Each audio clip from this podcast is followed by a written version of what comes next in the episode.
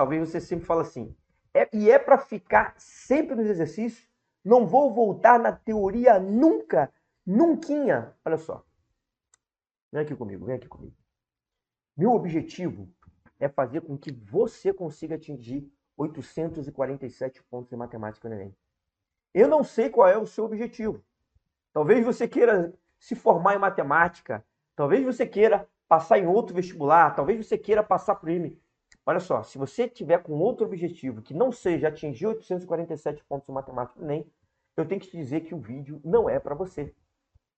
Eu estou falando com as pessoas que têm dificuldade em matemática e querem atingir 847 pontos em matemática no Enem, no próximo Enem.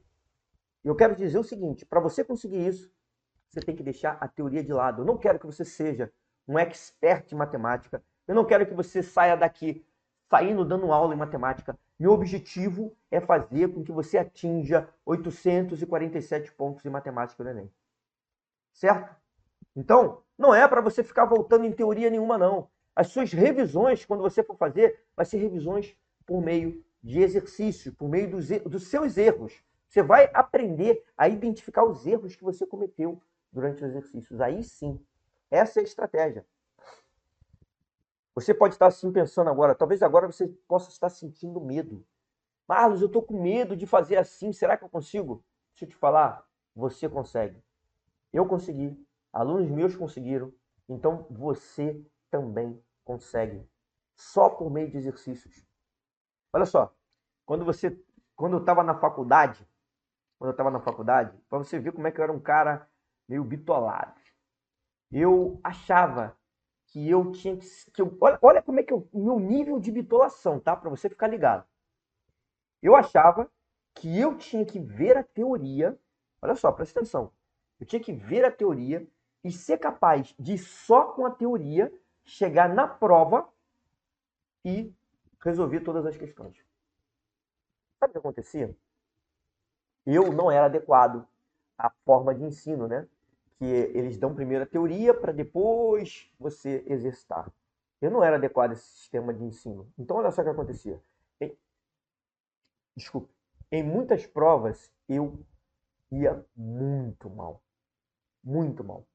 Até que eu percebi que as pessoas que estavam indo melhor, elas simplesmente pegavam as provas antigas.